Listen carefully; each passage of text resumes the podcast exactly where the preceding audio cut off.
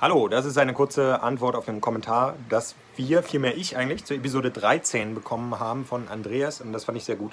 Weil der hat nämlich äh, die Kritik geäußert, dass äh, ich nicht zum Punkt komme bei um so Minute 55, so da laber ich und Sascha redet mir so ein bisschen rein. Und dann äh, lasse ich mir quasi einmal so von Sascha dazwischen funken.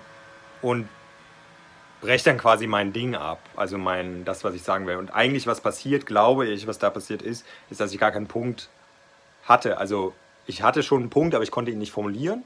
Ich wusste nicht, wie das Ende von dem Satz ist und habe dann das als Möglichkeit genommen. Dass Sascha wollte mich gar nicht unterbrechen, aber ähm, ich habe dieses, diesen, ja, dieses Gefühl, ah, so, du willst jetzt was sagen, anscheinend genommen als Möglichkeit für mich rauszukommen aus dem Ding. Da habe ich nochmal überlegt, okay, was ist das für ein Mechanismus oder was findet hier statt? Was nämlich der Fall ist, ist, dass es extrem schwierig ist, jemandem ganz genau zuzuhören in so einer quasi öffentlichen Kontemplation. Also es ist ja nicht live, aber wir schneiden ja im Grunde nicht.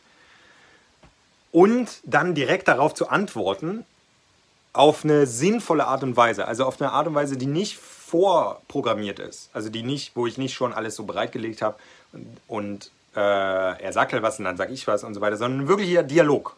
Also wirklich eine Kontemplation, eine dialogische, eine kontemplative, eine kontemplative, ein kontemplativer Dialog. Genauso.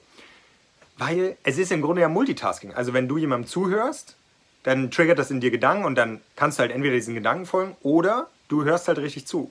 Dazu habe ich ja auch ein Video gepostet auf meinem Channel, äh, auf Englisch Listening äh, heißt das. Listening Meditation, Meditation you can do every day.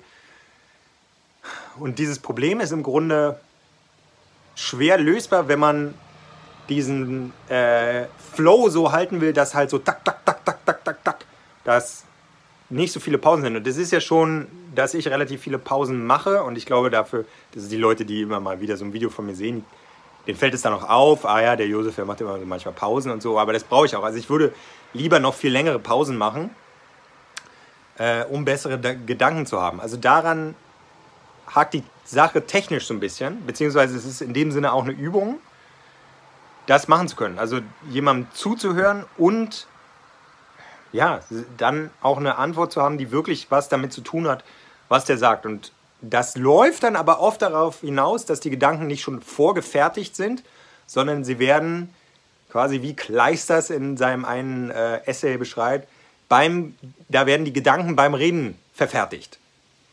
Und das hat aber die Gefahr, dass dann am Ende kein Punkt kommt. Und da ist der Dialog wieder sinnvoll. Also weil Sascha mir dann im Endeffekt helfen kann, aus dieser Misere rauszukommen, dass ich jetzt Schwierigkeiten habe, den Punkt zu machen und eigentlich kurz eine Pause bräuchte von ein paar Minuten und nochmal mit dem Stift und Zettel nachdenken müsste, was will ich eigentlich sagen. So, also das ist quasi Pro und Contra von dieser Situation, dieser kontemplativen, dieses kontemplativen Dialogs, der gleichzeitig äh, vom Stil so ist, dass es keine größere Pause gibt, damit der moderne Hörer nicht so äh, ja, ab, abschaltet, weil er das braucht heutzutage vielleicht, dass es halt immer weitergeht. So, also A, das ist A und B ist jetzt, dass ich antworte auf, habe ich auch schon gemacht da im Kommentar, auf das, was Andreas da gefragt hat. Was, was willst du denn jetzt eigentlich sagen, Josef? Ähm, nämlich da ging es darum, dass ich äh, die These aufgestellt habe, dass man, wenn man sich quasi nur um seine eigene Freiheit kümmert, also wenn es in, in der Freiheit nur um einen selbst geht, dass das eine Sackgasse ist. Aus zwei Gründen. Zwei Gründen.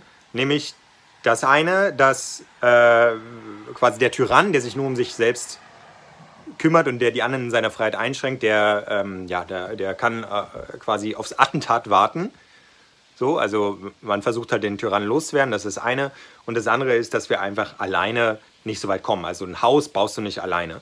Das heißt, äh, zum einen regulieren uns die anderen ja durch ihre eigenen Bedürfnisse, in dem, was wir machen, ne? weil auch andere Menschen Subjekte sind und Bedürfnisse haben, genauso wie wir. Und das andere ist aber, und das ist ein ganz wichtiger Punkt, das ist also nicht nur das, ah, der Mensch ist dem Menschen ein Wolf so, sondern das andere ist, ja, durch Kooperation kommen wir einfach weiter. So.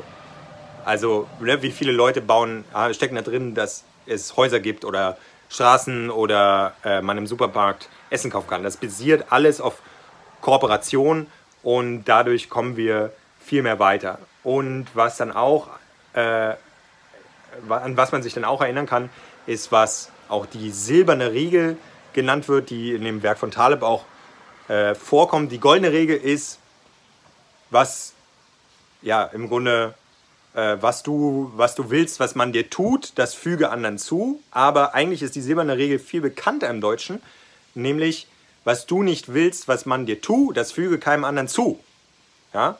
Das ist die silberne Regel und das ist im Grunde ja so ein bisschen dieses, ja, der Wolf ist dem Menschen ein Wolf-mäßige, ne? Das, hey, benimm dich halt so, wie du auch nicht in dem Grunde, wie du selbst behandelt werden willst, weil vielleicht willst du ja selbst anders behandelt werden, aber mach halt nicht zu anderen Leuten, wie du selbst nicht behandelt werden willst. Genau. Das war's. Danke. Tschüss.